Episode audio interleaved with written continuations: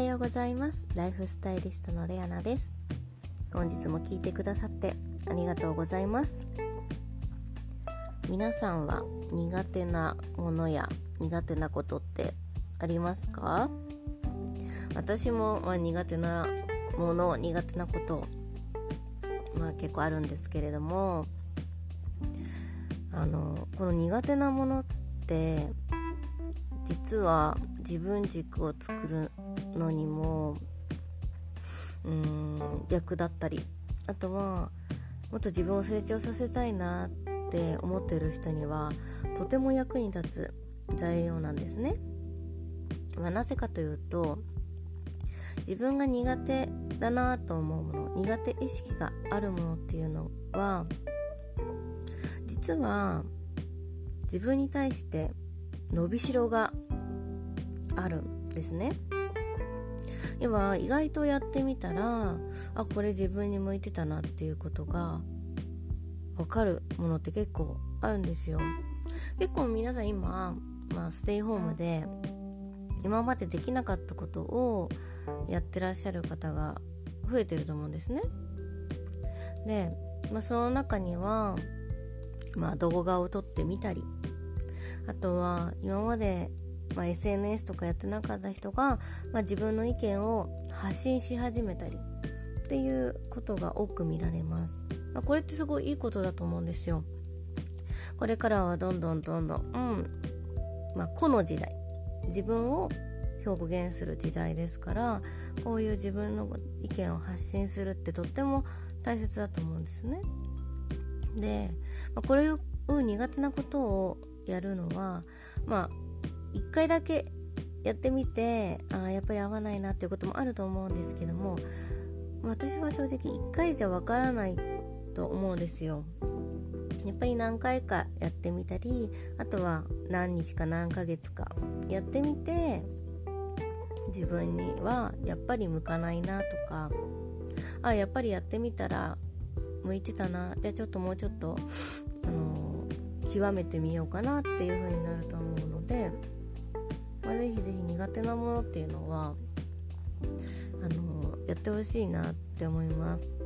で、まあ、苦手なものがあるっていうのは、まあ、自分を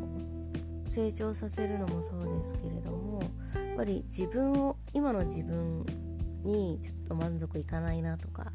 今の自分の生き方にちょっと疑問があるなっていう方にも自分を変えたいっていう時におすすめなのがやっぱり苦手なものに向き合うってことですかね。やっぱり苦手なものって本当に可能性があって自分の可能性をどんどんどんどんやっぱり広げていくんですよね。で、まあ、自分の苦手なものをに一気にチャレンジするっていうのが抵抗があるようであれば例えば、えーと、手軽に始められること例えばあの、まあ、アレルギーがある方は別ですよアレルギーがあるのにっていうのは別ですけども例えばちょっと苦手な食べ物を食べてみるとか、まあ、アレルギーがある方は絶対やめてくださいね。苦手なものとかあの食べたらあの命に関わるようなものはやめてほしいんですけどそういうことではなくてちょっと苦手意識のある食べ物を食べてみる。例えば、まあ、ピーマンが嫌いだったら、まあ、ピーマンを食べてみるとか。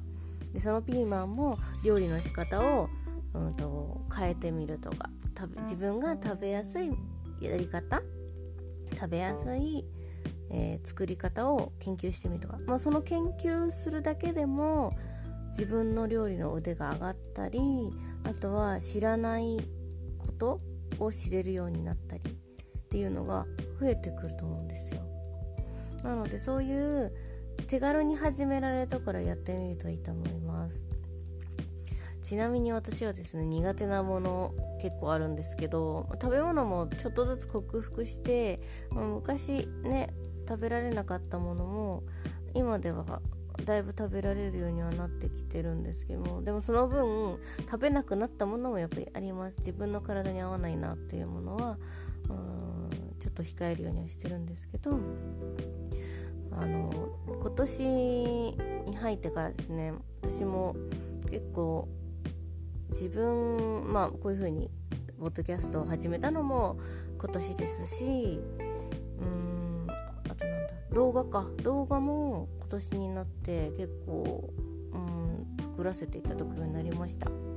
私自身やっぱり自分の声を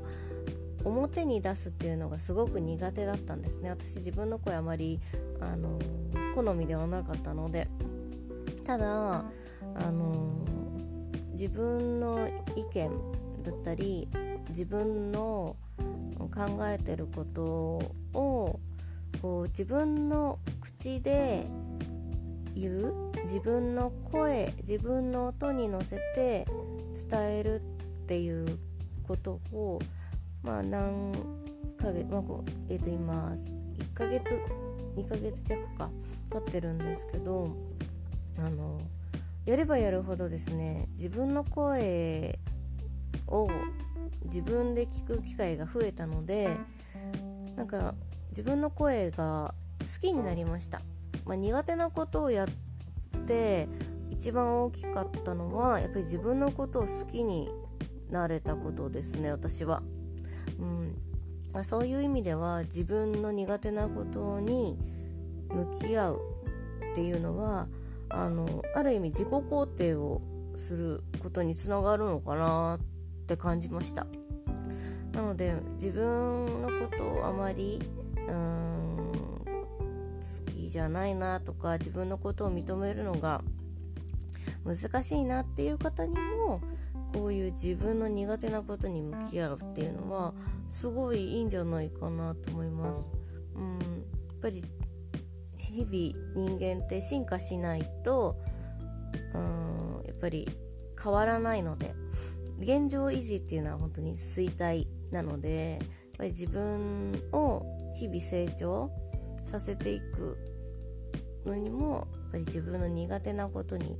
向き合うっていうのはすごい大切なことだなってうん思いますね、うん、ぜひぜひ皆さんも自分の苦手なものに向き合って自分を成長させてみてください。本日も聴いてくださってありがとうございました。それではまた明日。ライフスタイリストレアナでした。